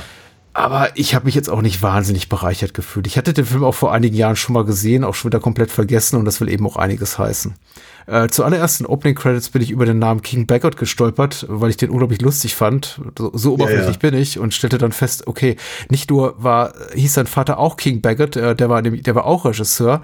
Nee, sein Großvater, er war auch noch äh, der Sohn eines Mannes namens, namens King Baggott, der äh, Kameramann Der Dritte, war. Also also er ist äh, King Baggott der Dritte und das fand ich dann irgendwie noch lustiger. da fand ich den Film auch extra gestoppt und habe mich damit mit dem Gedanken drei Minuten bei Laune gehalten. Aber ich finde, der bemerkenswertere Name tatsächlich in den Opening Credits ist der von Ron Cobb, der eben legendärer Ja. Konzeptkünstler ist für Star Wars, für Alien, Conan, Hm. Total Recall. Also wirklich großartiger Mann, großartige Karriere. Hm. Ist, glaube ich, für das Hammerhead Alien in, in Star Wars verantwortlich. Also hat einfach viele ikonografische Figuren geschaffen und Ja. äh, ist einfach auch jemand, der mich immer mit großer Hoffnung erfüllt, wenn ich hier die Opening Credits sehe, die leicht von Superman, dem Richard Donner Film, inspiriert Aber sind. Ein Hauch. Ganz, ganz, äh, sagen wir mal so, Craig Zathan, der die Musik gemacht hat, ist auch sehr stark von John Williams inspiriert gewesen. ja. Von daher, und Und geschrieben hat Mali bei der OFDB ähm, über den Inhalt von Starfight. Sieger über 1000 Sonnen. Alex Rogan, Lance Guest spielt den. Spielt nichts lieber als das Arcade-Game Starfighter. Niemand ist darin besser als er. Als sich eines Tages ein Mann namens Centauri, das ist Robert Preston, bei Alex vorstellt und ihm offenbart, er äh, sei einer der Erfinder des Spiels und Alex schließlich auch noch einlädt, ihn zu begleiten, zögert Alex nicht lang. Kurz darauf fliegt, ähm, kurz darauf fliegt jedoch der völlig überraschte Alex zusammen mit Centauri in einem DeLorean durchs Weltall, vollkommen perplex, danke. mir- vollkommen perplex vom soeben Erlebten und angekommen auf einer Raumstation mit Alex erzählt, dass die Starfighter-Spielautomaten nur aufgestellt wurden, um fähige Piloten zu finden, die die Galaxie vor einer drohenden Invasion retten können und müssen, Klammer zu. Alex ist aufgrund seiner Fähigkeit einer dieser Piloten, trotzdem bittet er darum wieder, das geht ja immer weiter. Ja, Okay, ich höre jetzt hier auf. Okay. Es ist die Art von Film, wo ein äh, älterer Teenager ein Arcade-Game spielt und sich um ihn herum 20, 30 Leute anschar an, zusammenscharren und schreien, ja, ja, ja, du, du, du brichst den Highscore, ja, du schlägst sie alle. Und ich mir denke mal, Und, die sind, und genau, und, die, und diese Leute sind alles offenkundig Rentner. die sind alle uralt. freuen sich aber alle über das Computerspiel. Also da, da dachte ich auch so bei mir, nee, nee, nee, nee. Also deswegen feuchter Traum von Arcade-Gamern, weil nein, so war es eben nun mal Ja. nicht. Die ältere Generation konnte überhaupt nicht verstehen, warum man sowas in irgendeiner Form, also damit einfach seine, seine Zeit und sein Geld verschwenden äh, konnte. Aber sowieso, dieser ganze komische Trailerpark, in dem Alex und seine, seine, seine Familie leben, ist auch so widerwärtig idyllisch. Ja. Ich dachte so bei mir, also der, der, der, der, der Trailerpark aus Twin Peaks ist es nicht. ja. Und die haben alle ihre kleinen Vorgärten und grüßen sich. Und am Anfang, also diese, diese erste Szene, wenn, wenn ähm, seine Freundin Maggie, Ja. gespielt von Catherine Mary Stewart, da irgendwie über, den, über den, den Platz geht und man sieht halt, was die, was die ganzen Trailerparkbewohner halt miteinander bequatschen und hier funktioniert irgendwie das, das, das, äh, der Strom nicht und ich, ich hätte hier gerne noch ein paar Eier und hast du nicht noch das hier und kommst mal nachher rüber auf ein Bier und so. Ich dachte wirklich, gleich fangen sie an, äh, Bonjour zu singen aus Die Schöne und das Biest. Es ist, ja. Und dann werden so, so und so geht's eben auch weiter. Wir haben halt, wir haben halt dann, ganz, ganz viele Versatzstücke, die wir so oder so ähnlich aus, aus Sachen kennen wie Unheimliche Begegnung der dritten Ja, Art oder, natürlich. oder Poltergeist Ja. und so, diese, diese, diese komischen Dynamiken von der überarbeiteten Mutter. E.T. hatten wir auch schon erwähnt. Und äh, aber es, es, hat, es hat null Man könnte sich so ein Steven Spielberg Presents über The Last Starfighter vorstellen, über dem Titel. Ja, im Prinzip- Also das Prinzip wünschen ja, sich die Macher. aber, aber es ist eben, es hat, es hat aber alles null Relevanz. Ja, klar. Ne? Es ist, es ist, also mit Ausnahme von hier dem äh, hier Otis, äh, der, der, der Alex hat irgendwie ein oder zwei väterliche Tipps gibt, haben diese ganzen Figuren eigentlich nicht wirklich irgendeine eine, eine Funktion. Und wir äh, spätestens, wenn sie dann eben ihn, ihn anfeuern beim, beim, beim Computerspielen, Mhm. ist jegliche, jeglicher Versuch von Authentizität halt völlig aus dem Fenster. Ja. Ist, aber ich meine ganz ehrlich, ach, es ist, das, das erwarte ich auch nicht wirklich. Es ist mir aber auch aufgefallen und es ist, da die alle irgendwie alle furchtbar freundlich und nett sind und und und ähm, einigermaßen sympathisch, äh, habe ich das eben auch alles gewähren lassen. Dachte mir, okay, ich meine, wenn wenn dann eben Centaur Ich bin mir nicht ganz sicher. äh, Sagen Sie wirklich Centauri oder sagen Sie Centauri? Centauri, Kann- dachte ich. Ich glaube auch, aber also auf jeden Fall Robert Preston, der, der hier sich sehr, sehr viel Mühe gibt, zu wirken wie Burgess Meredith in äh, Rocky. Das Toupet ist super. Das Toupet ist ganz hervorragend, ja. Da dachte ich, also, wenn, wenn er dann ins Auto einstellt, dachte ich so Stranger Danger. Hat man dir nicht mal was anderes beigebracht? Ja, ja. Und dann dachte ich logischerweise, wenn die, wenn die Räder einklappen, fr- frug ich mich, war eigentlich zurück in die Zukunft zuerst da oder der hier? Ja, ich glaube der hier tatsächlich. Hm. Ja, ein Jahr vorher. Ah, Ich glaube, zurück in die Zukunft war 85, ja. ja, ich glaube auch. Also, ich spielte zumindest 85, ja. Ich glaube, ein. Also, vorweggeschickt, The Last Starfighter ist nicht so furchtbar. Er ist genauso wie Buck Rogers auch nicht furchtbar ist. Ich, ich fand ihn auch okay, zum zweiten Mal, als dieses Wort fällt. Mindestens zum zweiten Mal. Wahrscheinlich schon häufiger heute gefallen. Total in Ordnung. Ich kann auch komplett verstehen, wenn Menschen eine große Affinität dazu haben. Du hast ja bereits äh, erwähnt, gerade im US-amerikanischen Raum, dass der Film einen mittelmäßig großen Kultstatus besitzt und die den auch abfeiern und äh, hier auch irgendwelche Special Editions auch äh, erschienen sind in all, allen möglichen Ländern dieses, zu diesem Film. Ich weiß nicht, ob das hierzulande auch der Fall war, frag mich aber, ob die sich so gut ver ver verkaufen würden. Ich bin mir eines Fandoms rund um diese, diesen Film nicht bewusst. Falls es das gibt, war, war ich nie Teil dessen. Ich habe den Film eben auch in meiner Kindheit und Jugend nie wahrgenommen. Ich kann mir aber allerding- allerdings auch hier vorstellen, hätte ich den mit 10, 12, 14 gesehen, hätte ich den ziemlich toll gefunden. Heute gucke ich mir den so an mich, mich plagt ein Problem die ganze Zeit bei dem Film. Ich frage mich eben, warum ist der Protagonist so alt? Und das Ja. geht schon ganz am Anfang los mit diesem Arcade-Game und dieser un unreifen Beziehung mit Maggie, die er hat. Und die Art und Weise, wie er bei seiner Mutter reinplatzt und sagt, Mama, Mama, ich habe den Highscore bei, bei Starfighter geschlagen. Ja, ich denke mir, wa- wa- du siehst aus wie 18. Mindestens, also er ist, ja, er ist glaube ich, noch ein Highschool-Kid. Ich glaube, das wird ja auch Ja, aber er gesagt, will, er ne? will, aber er will ja an die, an, an, ans College. Das, deswegen kriegt er ja diesen Brief und das irgendwie. äh, Es ist eben kleiner, kleiner Jungstraum, ich würde sagen feuchter Traum, aber wahrscheinlich noch nicht mal äh, für Kinder in dem Alter eigentlich die äh, feuchte Träume haben können. Also Aha. ich hätte eigentlich einfach eher einen 12, 13, 14-Jährigen in der Hauptrolle gesehen. Was nicht das Ja. Problem wäre, hätte man seine Rolle etwas ein Hauch erwachsener geschrieben, aber er wird dieses Ganze so äh, diese, diese kindliche Überforderung, mit der er durch die ganze Handlung stolpert, eben niemals los. Und deswegen ist mir auch rätselhaft bis zum Ende, wie der Film an einem Punkt kulminieren kann, an dem eben alle um ihn rum sagen, du musst die Galaxis retten. Und ich denke, das ist, du, du bist, nein, Ja. der- lasst eure Finger von dem, sucht euch einen besseren. ja, aber ich glaube, das ist ja der Punkt. Ja. Er ist ja der Einzige, der noch übrig ist. Ja, Was, was, auch, was auch nicht schlimm wäre, wohlgemerkt, aber äh, ich meine, ist natürlich eine relativ billige Art und Weise, die, die, die aufwendigen Monster-Designs halt dann auch aus dem Film rauszuschreiben. Hm. Wo ich dachte so bei mir, wenn, wenn man schon so ein Latex-Viech gebaut hat, dann kann man es auch mehr machen. Also mehr, ja mehrfach wo waren die alle? Die sahen super aus zum Teil. Ja, Also gerade diese Mischung hier aus ähm, Maulwurf, Oktopus und Insekt oder so. ja, ja, ja. Äh, toll. Ja, ja, ja, ja. Aber wie gesagt, nee, die sind dann irgendwann alle, alle weg und wir sehen noch die mit den, mit den sehr hohen Stirnen. Hummer wollte ich sagen, sah ein bisschen aus wie Professor Soderbergh, weil wir vorhin schon mal Futurama erwähnt haben. Ja, ja, ja, ich sehe dann, ich sehe deinen Punkt. Ähm, aber es ist, äh, auch da wäre natürlich eine Story, ne? wenn man sagt, irgendwie, weißt du, eigentlich bist, eigentlich bist du gar nicht so gut, aber du bist halt der Einzige, den wir haben. Ja, aber nee, nee, er ist ja von vornherein der Beste. Der Beste, der Besten, der Allerbesten quasi. Und dann ist er auch noch der Einzige, der noch übrig ist. Und deswegen darf er sich mit, mit, mit The Old Man, Dan O'Hurley, in, in der Enemy Mine Maske quasi. Das sagte ich. Ähm, da, darf, darf er dann im Prinzip dem, dem, dem, dem Feind buchstäblich in den Rücken schießen, um, um die Welt zu retten. Es ist so, oh, nee, also ich, nochmal, es, es klingt, ich, ich, es, ich versuche mich ein bisschen lustig drüber zu machen. Es klingt eben auch, glaube ich, saurer, als, ich- als ich tatsächlich über den Film bin, weil er ist ja, er ist ja putzig. Ja, er, hat, er, er, er will nichts Besonderes, er, er, er überfordert Nein, niemanden aber fordert niemanden. äh, ich glaube, wir halt vor allem Spaß haben an dem, was er da so bringt. Und das, das tut er. Für, mich- für mich hat das, tut das halt ein bisschen an, an, an seltsamen Strecken und Enden. Also zum Beispiel diese gesamte B-Story halt um den, um den Beta-Alex. Die ist mir einigermaßen erschreckend humpe-tumpe. Das ist wirklich, wa- wa- warum, warum muss ich halt eine Viertelstunde von diesem Film auf der Erde damit verbringen, dass eben der, der, der Klon, Roboter, äh, Double, Doppelgänger, wie auch immer, dann auch noch gejagt wird um sich und, und, und sich opfert und all das. Ich meine, da, da hängt ja auch rein, rein storytechnisch nur sehr bedingt was dran. Nö, ne? Also es, also, Das Beste daran ist, also- wie er in diesem quasi embryonalen Status dann in Alex Bett liegt und dann. Das sieht ziemlich gut aus, ja. ja. ja. Ich meine, der, der, einzige Punkt ist, dass, dass sie halt sagen, ah, jetzt haben wir alle Starfighter erledigt, jetzt können wir angreifen. Das ist so ziemlich der einzige Punkt.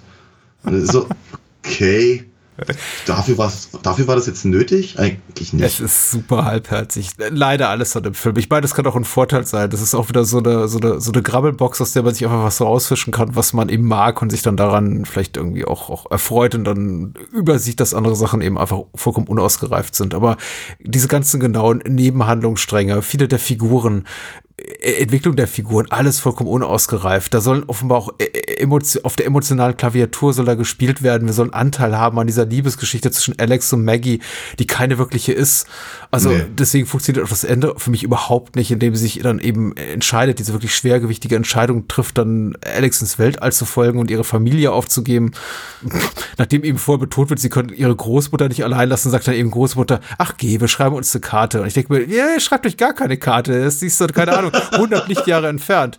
Aber der ja, Film, aber das, das, das dauert ja auch nur drei Minuten in, in, in, in Centauris. Ja. DeLorean. Stimmt, halt, ja. das alles ist alles so wahnsinnig halbherzig. Auch die Beziehung zwischen Alex und Centauri. Also Centauri holt ihn ab. Wer, wer, wer bist du, verrückter alter Mann? Komm, steig in mein Auto. Oh mein Gott, wow. Ähm, wir fliegen durchs Weltall mit dem DeLorean. Ähm, setzt ihn ab. Alle anderen, die um ihn rumstehen auf dieser Raumstation, sagen, ach hier, Centauri, ja klar. Du Schlitzohr. Ja, du, das Schlitzohr, Ma- Mastermind hinter diesem Computerspiel, aber ansonsten ist er auch ein bisschen verrückt. Dann tritt er weitgehend aus der Handlung raus, darf dann eigentlich nur noch mal auftauchen, um zu sterben. Und dann leidet Alex. Dann stirbt er innerlich tausend Tode, weil sein guter alter Freund Centauri gestorben ist. Und wenn er dann am Ende wieder ausschlägt, Centauri, du lebst. Und ich denke mir, ihr habt, weiß ich nicht, netto acht Minuten verbracht in eurem Leben miteinander. Und es ist alles so. Äh, das ist einfach sehr, sehr, sehr schlicht. Und wie gesagt, wäre ich zwölf, würde ich mir das angucken und sagen, ja, cool, vollkommen ausreichend. Das ist hab- nicht so fordernd wie E.T., der mir 20 Minuten vorgaukelt, E.T. sei tot, bis ich wirklich, ich Ja. tausend Tode gestorben bin und tausend Tränen vergossen habe und fertig bin. Der, der Film hat es eben ein bisschen netter mit mir, aber als Erwachsener gucke ich drauf und denke mir, boah, ja, also ein bisschen fordernder könnte die schon sein. Ja, Greg, ja, ich finde. Greg guckt immer so traurig. Dan O'Hurley heißt der, sagtest du, der Schauspieler. Ja, genau. Wie der äh, Old Man aus, aus Robocop und. Stimmt, stimmt. Ja. Ah, Ach Gott, ja, Twin Peaks auch nochmal erwähnt, hat er ja auch mitgespielt. Hm. Und ja, genau. Catherine Mary Stewart, sollten wir sagen, war im äh, the sehr, sehr schönen äh, Night of the Comet zu sehen, den wir auch mal, mal hier besprochen haben. Ich glaube, der mir Mhm. Ja. besser gefiel als dir, aber. Ich glaube, ich glaube allerdings auch, ja. Ich, ich, lese, ich lese auch wiederum in der Wikipedia-Zusammenfassung der, der Cast, dass auch Will Wheaton kurz auftaucht wohl. Aha. Ich habe hab ihn nicht gesehen, muss ich ganz ehrlich sagen. Und der war vermutlich, also, ne, drei, ich weiß es nicht. Es ist halt interessant. Ich, ich finde, so die Produktionsumstände sind mir nicht ganz geläufig zu dem Film, aber interessant eben, dass viele offenbar so aus dieser Carpenter-Bubble kommen, dass viele Schauspieler schon mal in irgendeiner Funktion auch in Carpenter-Produktionen zu sehen waren, neben allem voran Nick Castle, aber auch der von dir erwähnte Dan Hurley spielt ja auch eine Rolle in Halloween 3. Und äh, da, da scheinen ganz viele so aus diesem Umfeld hier zu kommen. So, man hat sich über Carpenter gefunden. Auch Ron Cobb war ja an Darkstar beteiligt als äh, Conceptual Artist und ich glaube auch als Co-Regisseur. Ich glaube, die haben sich dann später auch ähm, überworfen, die beiden. Aber man, man, man merkt schon, man kennt sich so untereinander und so, so wirkt eben auch dieser Film. Man kennt sich untereinander und hatte da mal irgendwie 100 gute Ideen. Daraus kann man doch einen 100-minütigen Film machen. Ähm, und so guckt sich das Ganze eben auch. Und die Einzelteile sind super. Ich finde zum Beispiel diese Digitaltricks stellweise gar nicht so schlecht. Also für 1984. Ja, ja, ja, ja, ja. Also sagen wir mal, da, da, da wir ja mittlerweile alle wissen, dass halt in Tron gar nicht so wahnsinnig viel Ja, CGI war, ja. wie wir immer alle glauben, ist das, was sie hier liefern, auch einfach in dem, in dem Zusammenspiel mit den, mit den gefilmten Backdrops, Mhm. ja, tatsächlich für 84 gar nicht so schlecht. Ich möchte, ich möchte so ein bisschen das aufgreifen, was du vorhin gesagt hast, nämlich, dass wenn du zwölf gewesen wärst, als du ihn gesehen Ja. hast äh, oder hättest, ähm, dann äh, hättest du ihn toll gefunden. Ich glaube, es ging viel, vielleicht ähnlich, alleine weil eben diese Bilder, diese computergenerierten halt damals vermutlich einfach noch stärker auf mich gewirkt hätten. Aber ja, also wenn ich das halt wirklich in den direkten Vergleich mit Ron äh, setze, den ich eben damals gesehen habe, so etwa um die Zeit, äh, lass 86 gewesen sein, Ja, pff, der, der hat mich halt wirklich geprägt. ja Tron ist das- tatsächlich, ja. Das hier ist es, das hier nicht. Ja. Sie leiden auch ein bisschen Aber- unter der, unter der, also unter dem, dem, dem, dem, hochauflösenden Format. Also wir haben den jetzt auch in der DVD-Fassung gesehen, aber ich habe eben auch mal in die Arrow Blu-ray reingeguckt, die ich mir dummerweise gekauft habe vor ein paar Jahren oder vor ein, zwei Jahren. Und die äh, äh, Spezialeffekte leiden ein bisschen, weil die offenbar nicht ähm, in HD gerendert sind oder in dem, was wir als HD verstehen, sondern eben auch in so einer quasi Fernsehauflösung und ist dann doch ein bisschen Pixelbrei. Aber ich sage mal so, die ungleich zu heute, wo eben sowas, also digitale Bilder einfach auch unmittelbar dann quasi ihren Weg auf die Festplatte, auf die DCP finden und dann eben an die ba äh, Wand oder auf die Leinwand projiziert werden, gehen die ja doch mal den Umweg über das Celluloid. Und ich glaube, dadurch haben die natürlich eine gewisse Haptik, die sie so nicht hätten, hätte man irgendwie die einfach auf einem Computerbildschirm projiziert. Also es sind im Grunde auch nicht, ist nicht viel besser als Videospielgrafiken, sagen wir mal, der frühen Mitte der 90er, mit mit 90er Jahre. Aber dadurch, dass es eben irgendwann noch mal auf, auf Celluloid gebannt wurde, auf Negativ, haben die ein bisschen Filmkorn und so und ich, ich tue mich schwer damit, das zu umschreiben, aber sie sehen einigermaßen gut aus. Aber du hast natürlich recht, der, denen fehlt jede Dynamik. Die sind sehr, sehr statisch. Das sind fast immer so total, äh, statische Totalen, in denen sich irgendein Raumschiff dreht und gerade die Explosionen. Und auch Ja, Größenverhältnisse fand ich toll, als am Ende das Raumschiff der Bösewichte, der Xur, explodiert und er auf diesem Ja. Mond zufliegt. Und ich denke, hm, wie viele tausend Kilometer sie wohl noch von diesem Mond entfernt sind und dann krachen die dagegen. Ja. Ja, ja, ja, ja, ja. Oder ist das Also ich Raumschiff mein, doppelt so groß wie der Mond? Ich weiß es nicht, vielleicht ist es ein kleiner Mond. Ich, äh, aber äh, Ich, wieso schrie dann jemand aus dem Off so, oh, ein sehr kleiner Mond, sie krachen gleich dagegen. Ah, aber ich muss ganz ehrlich sagen, also dann, dann, dann nehme ich tatsächlich dann doch lieber die Modelle aus, aus Buck Rogers, weil ich, die sehen halt aus, als würden wir uns wenigstens anfassen können. ja, ja, absolut, ja. Grundsätzlich finde ich aber, sagen wir mal, nochmal, der Film macht's, der macht ja nicht, der macht ja nicht prinzipiell was falsch. Äh, ich glaube, er will zu viel für das bisschen, was er bieten kann. Und ähm, ich weiß, ich weiß nicht, wie viel davon vielleicht auch irgendwelchen Budgetfragen geschuldet äh, ist. Also wir haben halt nur so und so viele äh, Dollar für eben die Raumszenen und deswegen brauchen wir jetzt hier noch eine Viertelstunde mehr Erdenzeugs oder sowas. Und deswegen Beta Alex. Aber sagen wir mal, die grundlegende Prämisse des Films ist etwas, mit dem ich ein ganz, ein ganz leichtes Problem habe. Also wirklich ganz leicht, aber ich finde es halt irgendwie, ich finde es halt so schwierig, weil die, diese Idee zu sagen, du bist gut in Computerspielen und deswegen wirst du jetzt angeheuert, um echte Kreaturen abzuschießen. Ja. Da, da, da rebelliert mein innerer Pazifist ehrlicherweise ein bisschen. Ja? Weil, sagen wir mal, irgendwie auf dem, auf dem, auf dem Computer irgendwas rumballern, dagegen habe ich ja gar nichts. Aber, aber das finde ich halt ein bisschen, ich finde es nicht nur weit hergeholt, ich finde es halt tatsächlich rein philosophisch ein bisschen äh, kaltschnäuzig. Und, und äh, da- dann aber eben auch das, das gleichzeitig eben so zu verkaufen als, ähm, als Wunschtraum quasi eines jeden, Aha. eines jeden Arcade-Gamers. Ich meine, Alex sagt ja halt irgendwie zu dreimal irgendwie, ja, das ist doch nur ein Spiel gewesen und ich will ja gar nicht. Und dann darf er für drei Minuten wieder zurück, dann wird er wieder abgeholt, aus Gründen. Und dann hat er gar keine Probleme mehr und ballert, was, was, die, was die Kanonen hergeben. Ich meine, es ist ja nun auch so, dass der Film sich ein bisschen Mühe gibt zu zeigen, dass halt dieser Ko wie, wie, heißt, wie heißen die? Xur? Ko Kodan, Ach so, ja. Ko- Die Kodaner, Ja, ja. dass das eben offenkundig alles Roboter sind, mit Ausnahme von den beiden äh, Die großartigen Frisuren, ja. ja, ja. Ja, also auf jeden Fall, ja, man macht die Sache aber irgendwie alles in allem nicht besser. Und die, damit habe ich halt ein leichtes, leicht, leichtes Problemchen, das eben, also nochmal, diese ganze, diese ganze Prämisse ist weird. Ja, nein, ja. Äh, So wie du es beschreibst, total. Ich habe es überhaupt nicht so wahrgenommen. Aber dafür habe ich einfach auch zu wenig über den Film nachgedacht. Aber du hast natürlich vollkommen recht, dass jetzt jemand hier vom ähm, Vi Videospielzocker in einer Wohnwagensiedlung, die nur von alten Leuten bewohnt wird, zum ähm, intergalaktischen Massenmörder wird. Ja, klar, das ist äh, ein merkwürdiger Karriereweg innerhalb von wenigen Stunden. Aber äh, vielleicht, ich, ich weiß nicht, vielleicht auch eine subtile Kritik an der ähm, labilen Psyche junger Menschen, die so leicht zu brechen ist. Äh, verschleppt man sie einfach nur auf in eine fremde Galaxie und sagt ihnen, du bist jetzt der Held des Universums. Also, also Kritik sehe ich da eigentlich gar nicht, Ja. sondern mehr so Wunschtraumerfüllung. Es war, ja genau, es war ein Scherz, ja. Ja, natürlich, ja klar. Es ist re- reines Wish-Fulfillment. Es ist, äh, äh, er spielt ja auch eine Figur, die ge ge gebeutelt ist im äh, wahren Leben auf sehr hohem Niveau, muss man einfach sagen. Also First World Problems wie, äh, oh, jetzt schaffe ich doch nicht den Schulabschluss, äh, den ich mir gewünscht habe und kann auf das College gehen, das ich immer mehr erträumt habe. Aber ansonsten scheint es ihm ja gut zu gehen. Also wer Zeit hat, den ganzen Tag an so einem äh, Arcade-Ding da rumzustehen und nichts anderes zu machen, als mit seinem jugendlichen Freund rumzuhängen. Übrigens eins zu eins die Dynamik. Und aber das kann ja auch keine Kopie sein von äh, Zach Galligan und Corey Feldman in den Gremlins. Ah, ja, ja, Gremlins. Also das ist ja, eins zu ja. eins dasselbe. Auch äh, Lance Guest sieht eben auch aus wie Zach Galligan.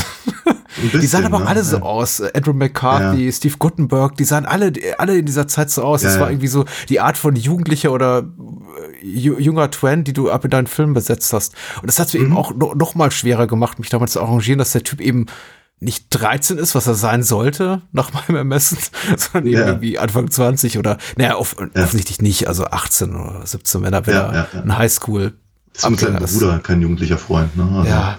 ja, ja, ja, stimmt schon. Es ist, es ist sehr, sehr, sehr zusammengestückelt, was, was, was das angeht. Es ist natürlich, und die First World Problems gehen ja sogar noch ein Stückchen weiter, ne? weil ich meine, offenkundig muss er ja eben, also der Film zeigt das ja nicht unbedingt, aber er sagt es dreimal, dass er im Prinzip ja seinen Tag damit verbringt hat, quasi morgens an dem Ding zu spielen und abends und dazwischen repariert er halt irgendwie die, die elektrische Leitung und das, das Klo im, im, im, im Trailerpark. und deswegen kann er mit seinen anderen Kumpels eben nicht zum See fahren. Ja, oh. Ja, ja, ich musste mir auch so eine kleine Träne aus dem Knopfloch wischen. Also das war, ja, Ähm, hatte ich mir noch was sortiert, was positiv ist? Einer von den Xur, ich glaube, der Oberkommandor, äh, heißen die, die Xur oder heißt der, heißt der Xur, der Typ? er heißt Oh, Xur. er er, heißt- ist der, er, ist der, er ist- er ist der Sohn des Oberkommandeurs von den lustigen Haarmenschen mit der hohen Stirn. Alles klar. Xur schmilzt einem, ist das ein Verräter oder ein Überläufer, den Kopf ein? Das sieht man nicht so richtig, aber ja, fand, fand ich ich. gerade geblinzelt haben. Ja, ich fand, fand ich eine adäquat sadistische Idee, die ich irgendwie ganz, ganz äh, gut fand in einem Film, der ansonsten eher weichgespült äh, Ja. wirkt. Wie gesagt, die Beta-Einheit in ihrer ähm, Geburtsphase fand ich äh, erschreckend verstörend tatsächlich. Das wäre so ein Bild, Aha. was ich glaube ich als Sechsjähriger relativ lange mit mir rumgetragen hätte. Aha. Dieses äh, im Wachstum begriffene Ding da, schleimige Ding da unter Alex Bettdecke zu sehen. Mhm. Ich hätte vermutlich, ja, ich vermute mal, ich hätte meine Bettdecke nicht mehr irgendwie äh, glatt gestrichen, sondern nur noch offen aufgeschlagen Ja. oder so. Und- Drei Wochen lang. ich muss sagen, positiv an dem Alex-Bot, also an der Alex-Beta, äh, muss ich eben vermerken, dass die- Neben dass es als Nebenhandlung überflüssig ist wie ein Kropf. Aber es gab also Momente, wo ich wirklich gelacht habe, wo er so versucht, menschliches Verhalten zu emulieren und dann hab so gesagt, lach doch mal. Das, äh, Ich weiß nicht, da bin ich auch schlichter. Da, so, sowas finde ich amüsant tatsächlich. Ja, umso unwahrscheinlich, dass eben dann eben der echte Alex dann kurze Zeit darauf auf die Erde kommt und sagt, hier übrigens, ähm, der Typ, mit dem du ausgegangen bist, das war gar nicht ich, das war nur ein Roboter und ähm, Genau, und, Ma und Maggie sagt, ach so, ach so, ja, denn. ja, wenn du sagst, Alex. Ja, genau. Viel, viel Spaß beim Weltretten. Ja, ja. Meld dich mal wieder. Ja. Mhm. Also selbst in einem, in einer Zeit, in der das Hollywood-Kino oder das US-amerikanische Kino nicht viele emanzipierte Frauenrollen zu bieten hatte, ist äh, hier Maggie, äh, gespielt von Catherine Mary Stewart, wirklich noch mal Ohne extra schlimm. Ja, ja. Also wirklich so die Art von äh, ansatzweise selbstbestimmter junger Frau, die sie zu Beginn des Films noch ist, das gibt sie alles dran, wenn am Ende dann eben Alex sagt, ihr übrigens, ich bin der Retter des Universums, kommst du mit? Hm, äh, ja. Na klar. Äh, ja, ich weiß nicht. Ähm, Dieser DeLorean. aber ja, Ich muss das so. Was? Dieser DeLorean, ich muss das rausfinden, ja. Das ist, Ja. äh, ist so eine Art Kombi-DeLorean. Also mit so einem ich weiß auch nicht. Ich, Aufsatz. ich, ich, fand, ich, fand, ich fand, das Ding sah ein bisschen aus wie das Auto von Ultraman. Ja. Nee, Au- Automan. Automan, Automan. ist das Ding. Genau, was übrigens auch eine Serie von Glenn A. Larson war. genau wie der Six Million Dollar Man. Ja. Na, jedenfalls, ich komme einfach noch mal drauf zurück. Äh, ich glaube, ich glaube, ich hätte ihn auch toll gefunden, wenn ich ihn als Kind gesehen hätte. Aber so kam ich ehrlicherweise nur sehr bedingt daran. Aber ich bin auch jetzt nicht traurig über die 100 Minuten. Ja. Weißt du, wir können uns jetzt in einer etwas längeren Sommerpause, die für dich länger ist als für mich, weil ich werde hier auch noch ein bisschen Ferienprogramm bestreiten, ähm, Gedanken machen, was wir danach machen und uns bessere Filme aussuchen. Ja. Und dann einfach frisch erholt wiederkommen in rund vier Wochen. Genau, im, zwei, im zweiten Halbjahr 2023 Ja. Wir nur noch Knaller. Ja, nur noch Knaller. Ganz sicher. Tatsächlich, ja. Unter anderem haben wir in den nächsten Wochen vorbereitet ähm, ein paar Menschen, die gastieren werden in diesem Podcast-Format, wo wir sehr, sehr ähm, hübsche Filme besprechen werden. Wir werden ein paar Classics aus der Bottenkiste holen und euch die servieren, äh, neu gemastert und geschnitten und äh, euch hoffentlich damit eine kleine Freude machen. Und es wird keine Woche vergehen, in der ihr kein Bahnhofskino habt. Es wird natürlich auch eine Fol- neue Folge Spielfilm geben Anfang August. Und nächste Woche schon eine Bonusfolge mit äh, Freund des Hauses Finn Bankert und wir sprechen über The Wolf of Wall Street von Martin Scorsese. Ja. Der, Viel Spaß dabei. Äh, Dankeschön. Der eben so dreckig ist, wie ein großer Hollywood-Film mit sehr vielen Stars sein kann dieser Tage. Ja. Nun, ansonsten wünsche ich aber allen einen, einen äh, guten Sommer und äh, vielen Dank nochmal für, für die Unterstützung. Ja, dem schließe ich mich an. Bye, bye. Bye, ciao, ciao. Der letzte Starfighter ist tot. Du schuldest mir was, Alex.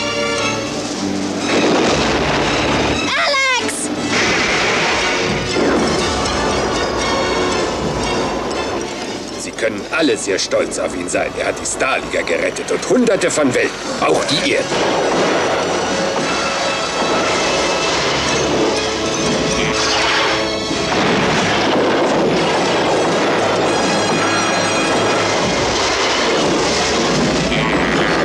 Greg, Was ist Alex? vielleicht ist doch ein Starfighter übrig.